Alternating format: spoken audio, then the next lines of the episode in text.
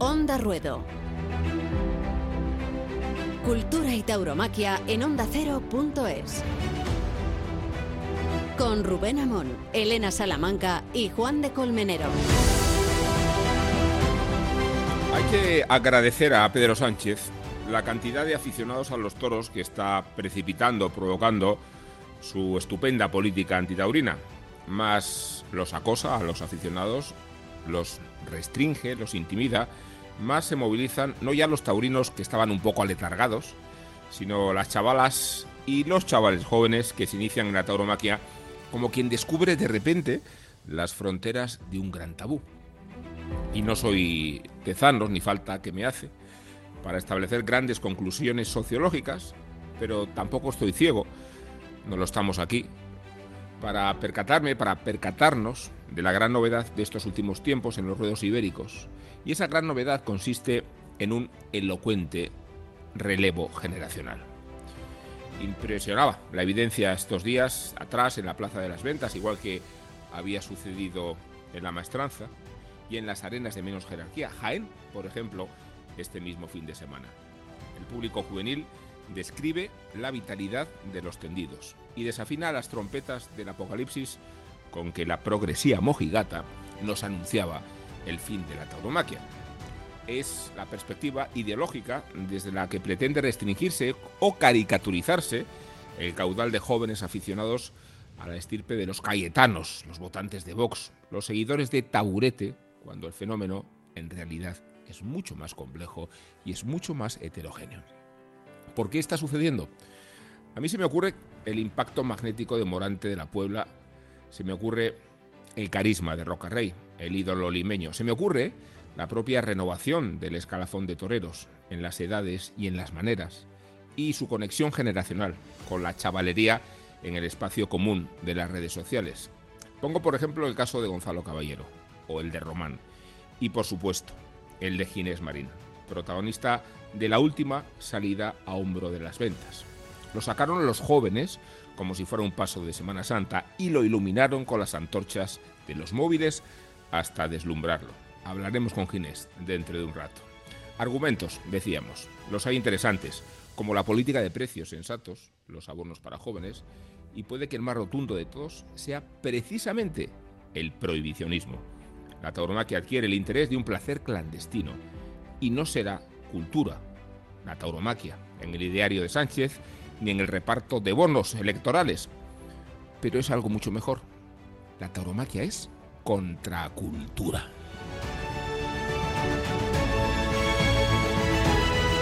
Onda Ruedo.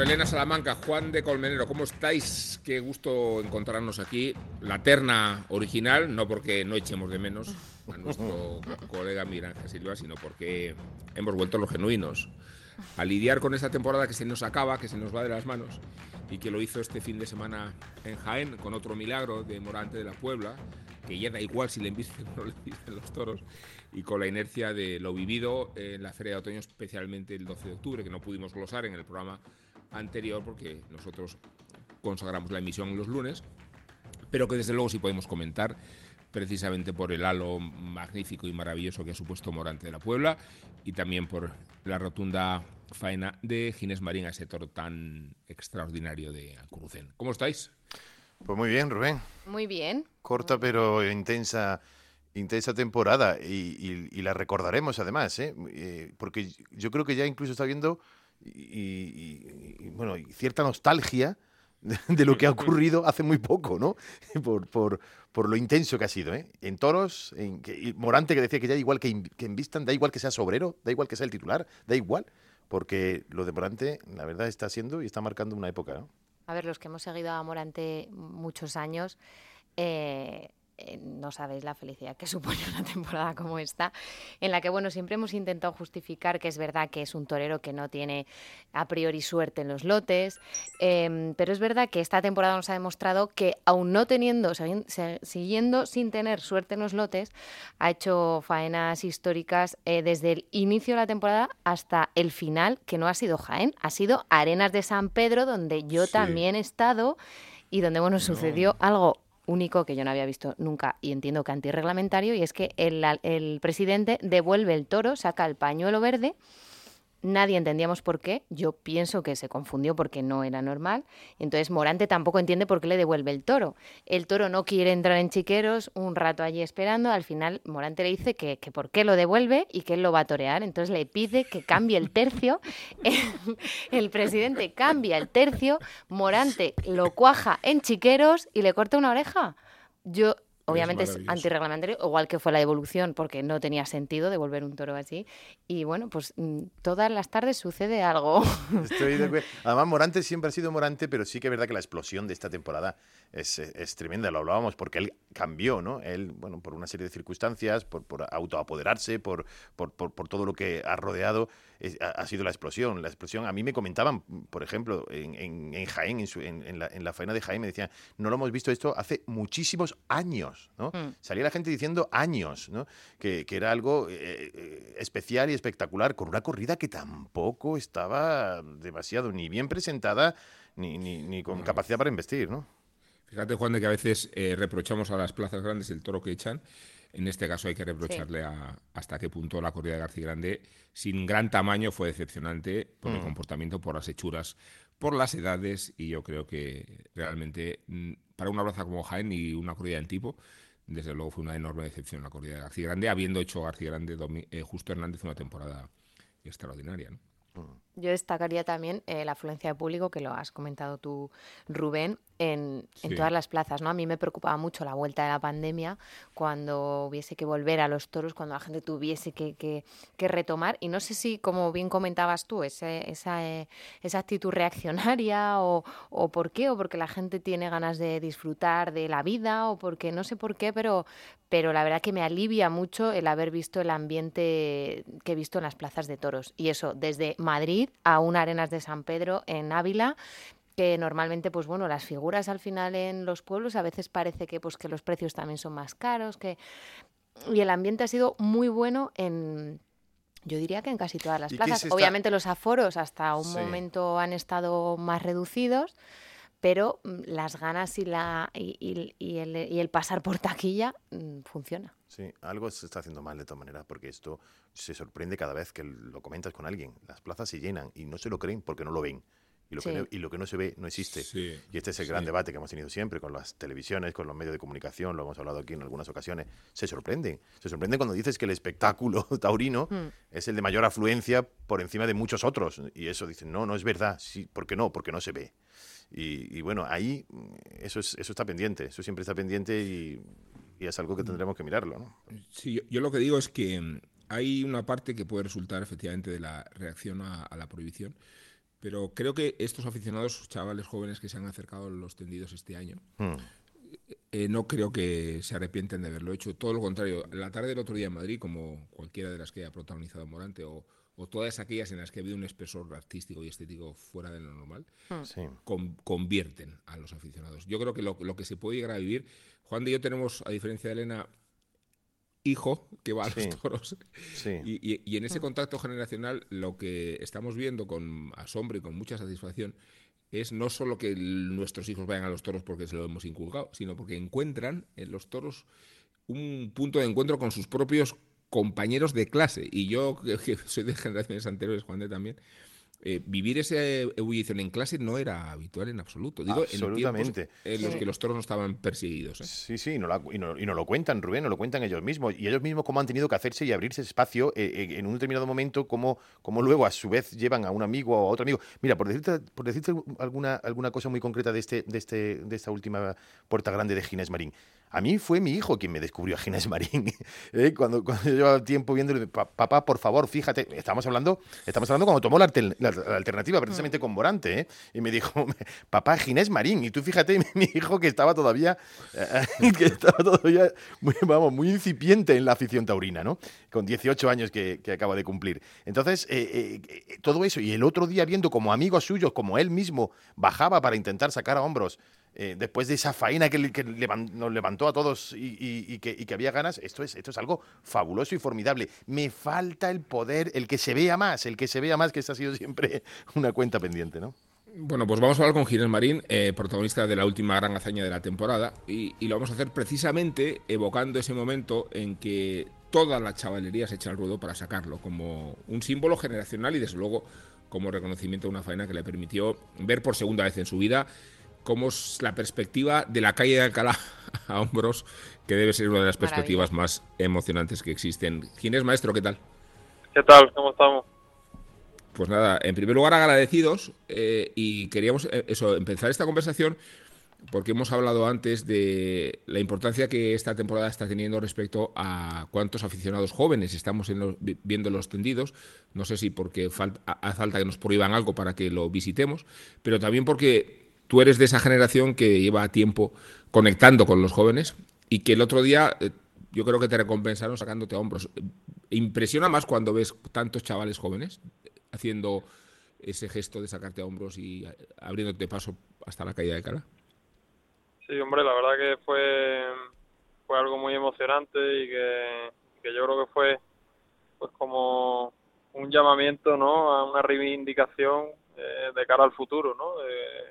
A mostrar que, bueno que el futuro yo creo o bajo mi punto de vista está asegurado en, el mundo del toro y, bueno el otro día fue pues como algo así como una reivindicación de toda la gente joven que saltó al ruedo y dijo aquí estamos a sacar un torero joven también a hombros de Madrid y, hay mucho futuro por delante ¿no?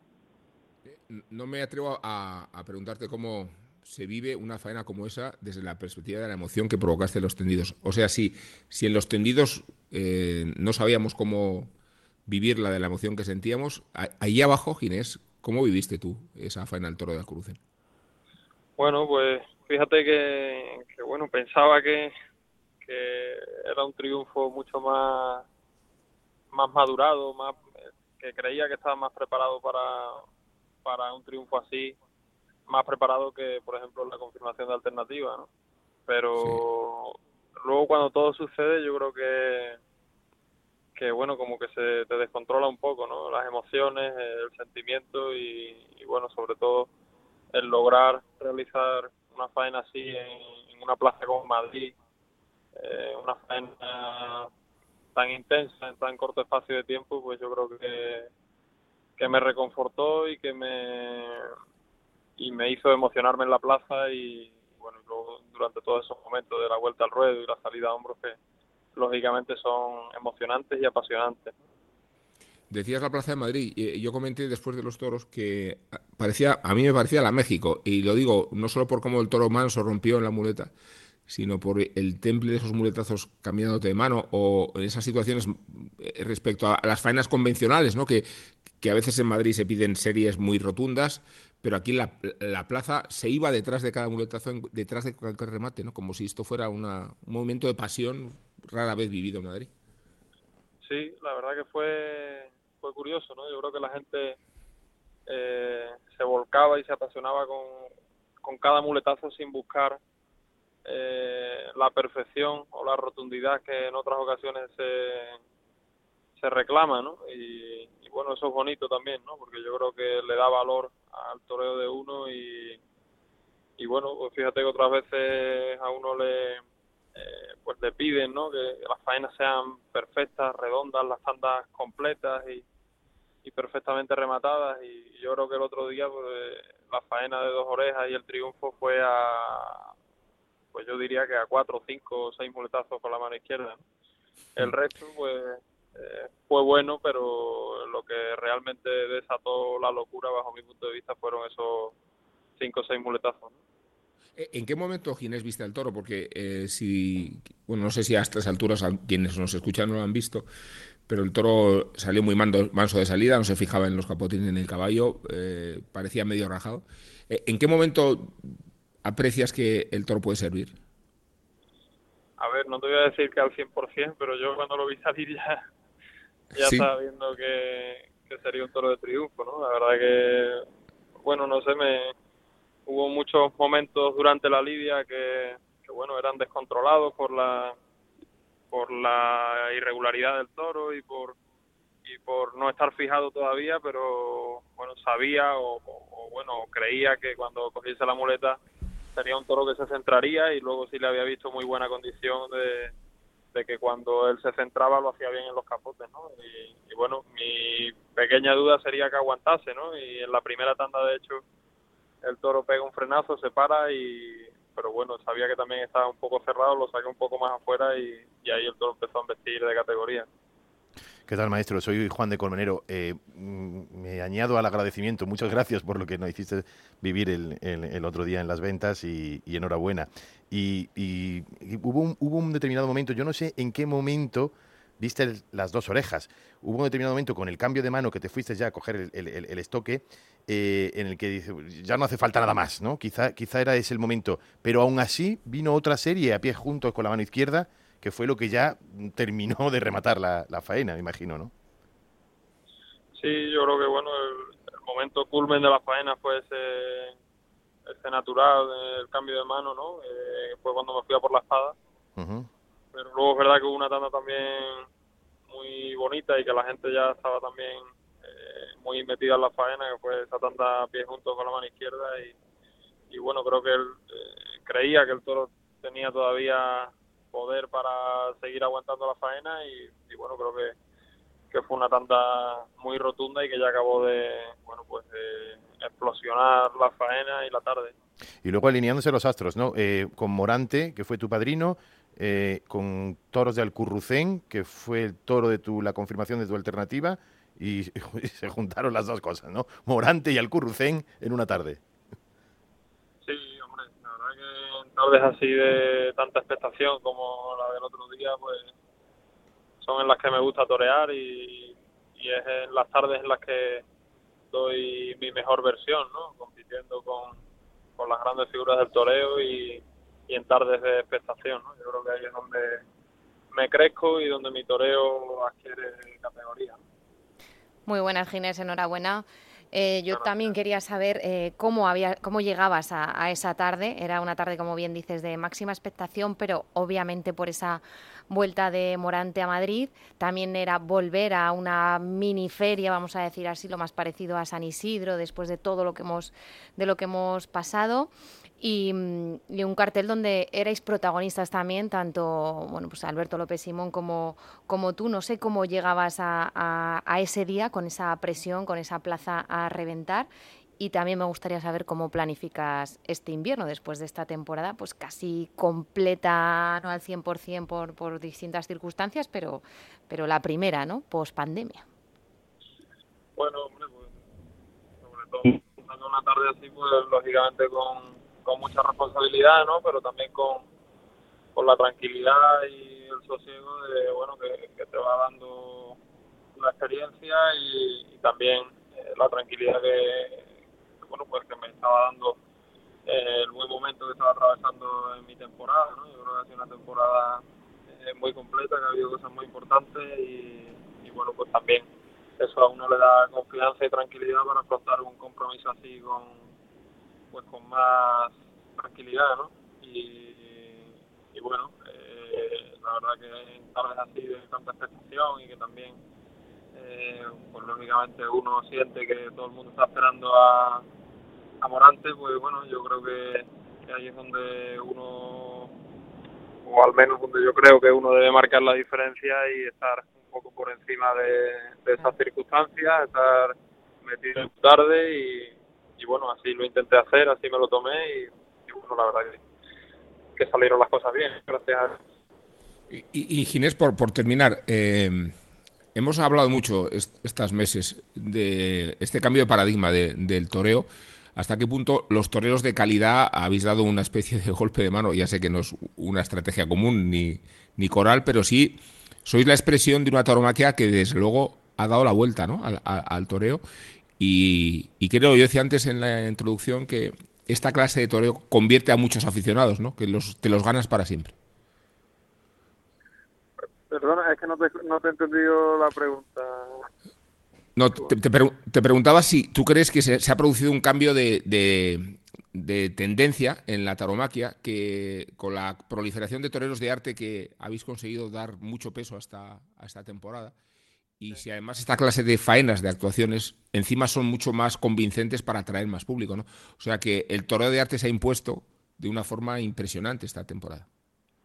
Bueno, pues sí, podría ser, ¿no? Que, que, que, se vea así, ¿no? La verdad que, hombre, sí es verdad que yo creo que ha habido estos años atrás una corriente pues muy fuerte hacia, hacia los toreros poderosos, de valor y que y con regularidad, ¿no? Y, y aunque está claro que el toreo hoy en día demanda esa regularidad, pero creo que también, bueno, pues digamos, podría llamarse así, ¿no? Feamente llamado yo creo, pero podría llamarse que, bueno, porque está de moda el torear bien, ¿no? Que la gente es capaz de reconocer eh, faenas a lo mejor no tan espectaculares, sino más con más pozo y con más torería y, y bueno, a pesar de todas esas circunstancias, pues yo intento mantener mi, mi concepto, mi camino y, bueno, eh, tampoco me considero ni un torero artista ni un torero de un tremendo valor. Yo creo que, que bueno, que tengo un concepto clásico del toreo, intento ejecutarlo con la mayor pureza posible y, y bueno, lo que pasa es que todas las tardes pues no, no puede uno torear como como le gusta, ¿no? Pero bueno, pues la verdad que cuando sale y aflora pues ese toreo que uno lleva dentro, pues eh, yo creo que es lo más bonito, ¿no? Y poderlo mostrar en Madrid como el otro día, pues la verdad que para mí fue muy emocionante. Y para nosotros, quienes muchas gracias por, por estar con nosotros, muchas gracias por la tarde del 12 de octubre y mucha suerte, mucha para la temporada que viene. Muchas gracias a vosotros. Onda Ruedo Cultura y tauromaquia en onda ondacero.es. De la temporada que viene ya estamos hablando, pero en este programa tenemos la buena costumbre de ser conscientes de dónde venimos y para eso está la puerta de la historia y la taurohistoria de Juan de Dios Colmenero.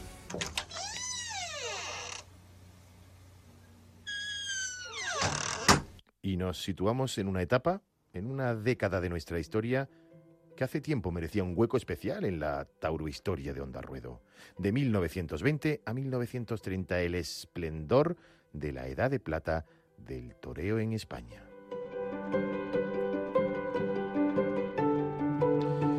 La Edad de Plata, la transición perfecta entre Joselito y Belmonte y la posterior llegada de Manolete. Y aunque nos vamos a detener en uno de los más grandes de esa época, como fue Manuel Jiménez Vera Chicuelo, no podemos dejar de mencionar a sus contemporáneos maestros.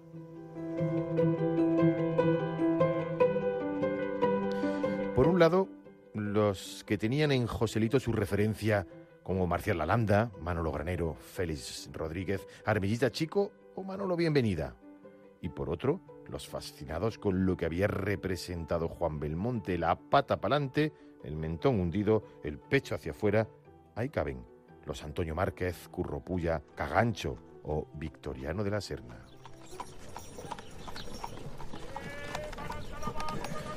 ¿Y dónde situamos a nuestro protagonista de hoy, a Chicuelo? Pues en la mezcla prodigiosa de lo mejor de unos y lo mejor de otros.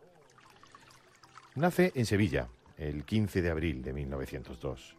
Fue hijo del torero Manuel Jiménez Vera, Chicuelo I, que murió de tuberculosis en 1907, quedando huérfano a los cinco años. Tras el fallecimiento de su padre, se mudó junto a su familia a la casa de su tía, su tía paterna, quien estaba casada con Eduardo Borrego Zocato, un banderillero. Zocato fue quien le inició en el toreo y a los diez años le inscribió en la Escuela Taurina de Sevilla. Tomó la alternativa, también en Sevilla, el 28 de septiembre de 1919, con un toro de Santa Coloma, siendo padrino Juan Belmonte y testigo Manuel Belmonte.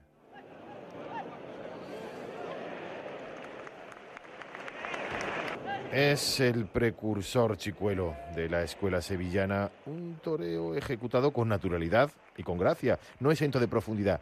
Su toreo era armonioso, con los pies juntos, bajando la mano en la muleta y enganchando varios naturales.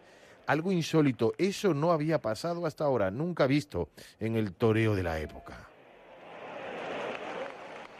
Introdujo, para nuestra dicha, la llamada chicuelina, creada en realidad por el torero cómico Rafael Dutrus, más conocido como Yapisera. La chicuelina de Chicuelo y otras muchas variedades penetró en la técnica de los maestros del siglo de oro, profundizó y cambió la concepción. Chicuelo adquirió la técnica belmontina de cruzarse al pitón contrario, pero añadió la técnica de Joselito de girar sobre los talones sin enmendarse quedándose quieto. El talento de Chicuelo, que aporta su propia personalidad, es también importante y lo que posteriormente caló y se llamó en la escuela sevillana. Adornos, cambio de mano y quietud, la quietud de Belmonte y el toreo en redondo de Joselito.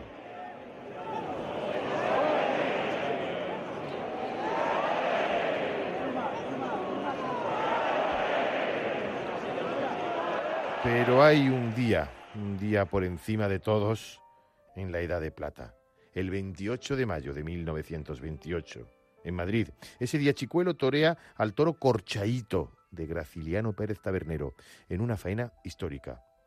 En la faena de muleta estuvo Chicuelo toreando y el público todo el rato puesto en pie. Cuentan las crónicas de la época que se limitó a quedarse quieto a coger la mano izquierda y ligar un pase con otro en redondo y luego uno de pecho, de pitón a pitón. Y luego otra serie, y luego otra, quieto y en redondo. La diferencia es que eso, hasta ahora, no se había visto.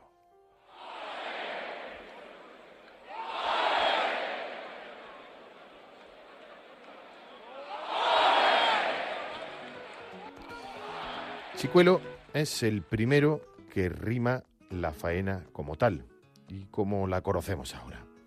Esto fue así, hasta el punto de que uno de los críticos de la época, Federico Alcázar, en el diario Madrid, tituló La primera faena moderna, una clarividencia absoluta de lo que iba a suceder.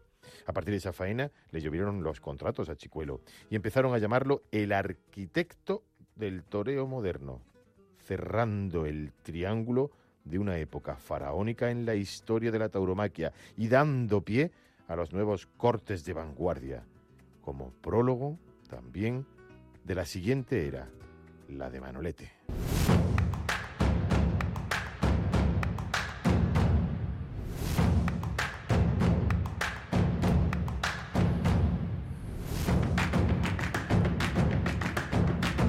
Pasado del lado luminoso al lado oscuro y como esta profesión es muy de verdad, resulta que ayer el maestro Ureña sufrió una acogida, la verdad es peluznante en Abarán, en el coso murciano de, de Abarán. Lo que sabemos es que sufre una fractura, además, de, de, una vértebra cervical, nada menos que una vértebra cervical, aparte de la gran paliza que le dio el toro, y del diagnóstico que se acompaña de por lo menos dos, dos meses de inmovilización. ¿no? Vaya imágenes, quienes las hayan visto y quienes no los hayan visto casi mejor que no las vean porque son demasiado duras, ¿verdad? Es horrible, la verdad que como se ve en, la, en las imágenes, de verdad es un escalofrío y bueno, y ver que solo, vamos a decirlo así, esperando que bueno, que con el reposo se se recupera al 100% esa fractura de la cuarta vértebra, pues mm, no sé, porque vamos, viendo las imágenes, de verdad es, es horrible la fuerza con la que lo coge el toro. Y, y, Ureña ya en este final de temporada, imagino que como mucho sería ya la última de, la temporada. Mm. Es tremendo y además casi un milagro, porque bueno, aparte de, la paliza, aparte de, cómo, se, cómo se le ve efectivamente el, cuello torcido con respecto a la posición que tiene las piernas y tiene la cadera, que es algo escalofriante y que, y que bueno, que lo que luego confirma esa, eh, esa lesión cervical que tiene, ¿no? Y bueno, eh, un milagro podemos decir por, por el resultado, ¿no?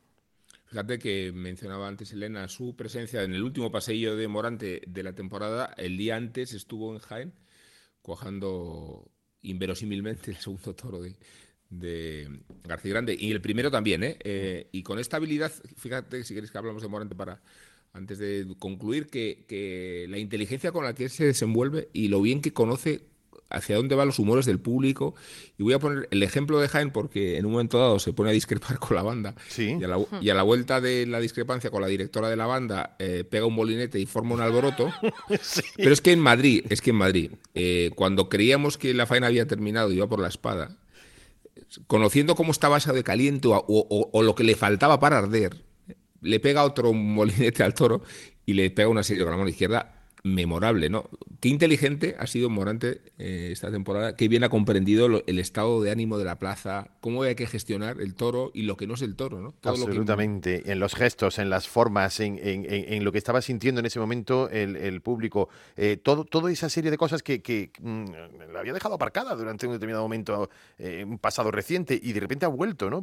De una forma como un torbellino, ¿no? Otra cosa que ocurrió en las ventas, cuando no tuvo suerte en, en su lote, en su primer toro, ¿no? Cómo la gente empezaba a decir, eh, torea por favor un sobrero, aunque no sea reglamentario, aunque no sea legal. La gente pedía en su interior, y no tan interior, porque alguno incluso lo exclamó, el, por favor, pide un sobrero porque eh, sabemos que lo quieres hacer y no has podido hacerlo, y nosotros te queremos ver, ¿no? Eso, eso que provocó el otro día en las ventas, que luego lógicamente lo pudo hacer, ¿no? Pero eso que provocó ha sido lo que luego ha vuelto a provocar en Jaén, en Arena de San Pedro, en todos los lugares donde, donde ha estado, en Sevilla, por supuesto. Sí, la verdad que ha sido una temporada que, me consta que, que también ha sido difícil para él, porque ha hecho grandes gestas, el abrir esos encastes. Eh, en el puerto sufrió mucho con los seis de Prito de la Cal, previo y durante y post. Mm, el estar anunciado con Miura casi un año entero porque, claro, se ve anunciado en abril. Eh, con esa feria que se iba a hacer y al final la feria se hace en septiembre. O sea, que al final, pues bueno, oye, son dos, tres meses, te pesa, pero si encima es toda la temporada, con la corrida de Miura. Eh, entonces, mm, es cierto que ha sido una temporada que para el aficionado ha sido una delicia, pero que, yo creo que el torero también ha, sufrido, ¿no? Ha sido difícil para él, aunque lo hemos visto más natural que nunca, más tranquilo que nunca y, como bien decías, entendiendo muy bien eh, el momento de cada plaza y lo que él podía hacer. Es cierto que a él también se le permiten muchas licencias que tal vez a otros toreros no se lo permitiríamos o diríamos menudo chufla. mandar a callar a todo el mundo. Pero es verdad que él, pues bueno, en estado de gracia se le permite permite todo. Bueno, me hizo mucha gracia la vuelta al ruedo que se concedió en Madrid, que fue más larga de las de Ponce incluso, casi saludando en persona. Pero voy a mencionar la de Jaén porque la hermana de Juan, en representación de la familia, le lanzó un mantón y yo quiero saber si el mantón ya tiene propiedades milagrosas, si ya se ha verificado en casa algún milagro. Sí, sí, ya se lo dijimos, bueno, cuélgalo por favor, cuélgalo y déjalo ahí, porque se lo llevó al pecho. Perfectamente, vamos. Muy bien, se, coordinó muy bien ese momento. sí, sí, sí. Perfectamente. La verdad que es que son muy... Era la representación de Onda Ruedo. En, Arenas, que claro, al ser un pueblo todo es mucho más cercano a la plaza pequeña, es que se tira eh, tres cuartos de hora dando la vuelta al ruedo y a todo el mundo le devuelve eso, esto se acerca. Fíjate, luego el siguiente fue eh, Diego Urdiales y lo que son las personalidades, ¿no? Pues eh, Urdiales iba mucho más separado de la barrera y apenas le tiraban cosas porque yo creo que eso también eh, hace, ¿no? Si ves que el toro está más distante, pero es que con Morante es que todo lo tiran, todo lo devuelve y es que tardan las vueltas al ruedo. pero bueno, es verdad que la gente mm, la ves feliz, la ves contenta, la ves alegre. Cruzar los dedos para que la temporada esta cuando, que comienza, ya, es lo que he dicho, que estábamos ya hablando de nostalgia de lo que ha pasado, ¿no? La temporada que comienza, que continúe igual, ¿no? Bueno, nostalgia y epílogo que nos despide Elena Salamaca. Como todos los lunes, nos vemos el que viene, nos escuchamos y, viva los toros. Viva. Bueno, pues lo hemos comentado, aunque pareciera ser el triunfador, el torero que daba la vuelta al Rodón Jaén, la verdadera triunfadora fue la hermana de Juan de. Hemos visto un vídeo tirándole su mantón a Morante al grito de torero desde el tendido y siendo devuelto por este antes de llevárselo al corazón. Ella lo coge y le vuelve a gritar, gracias, torero. Todo perfectamente sincronizado, incluida la grabación del vídeo por quien tenía al lado y para que eh, permanezca como recuerdo una tarde histórica en la tierra de nuestro compañero Juan de Dios Colmenero y las cosas bien hechas en este espacio se llevan la fuerte ovación del público. Bueno, indignada me hallo con la doble moral a la que estamos sometidos. El caso es que en Twitter, en YouTube, en Instagram, se censura, se prohíbe, se elimina el contenido taurino porque, oh Dios mío, una Verónica, un natural son violencia extrema y ellos nos protegen de ese contenido diabólico. Pero es que en Netflix, por ejemplo, está disponible el juego del calamar para todos los públicos. Juegos infantiles con asesinatos a granel, despertando una espiral de violencia entre los menores. ¡Oh, sorpresa! Bronca para la doble moral en la que nos quieren tener secuestrados. Triunfo también para los organizadores de Fomentauro, seis jornadas taurinas por las que ha apostado el ayuntamiento de la localidad de Zorita, en Extremadura. Apoyo y difusión de la tauromaquia sin complejos y conscientes de lo que la tauromaquia aporta a esa comunidad autónoma. Padilla, César Rincón, Cristina Sánchez y su poderdante Raquel Martín, escribano Adolfo Martín, Álvaro Cubillo, toreros extremeños, novilleros, organizadores y ayuntamiento, todos triunfadores por provocar que se hable de toros.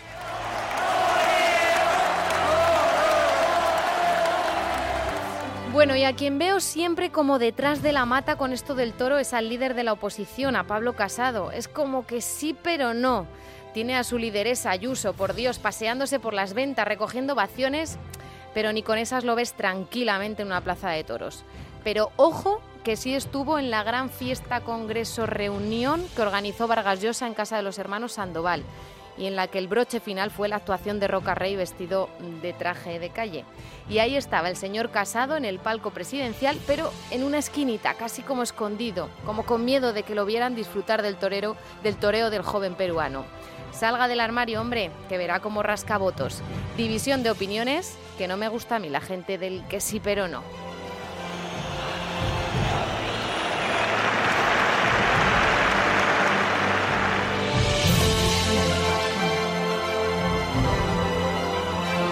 Onda Ruedo, Cultura y Tauromaquia en Onda Cero.es, con Rubén Amón, Elena Salamanca y Juan de Dios Colmenero.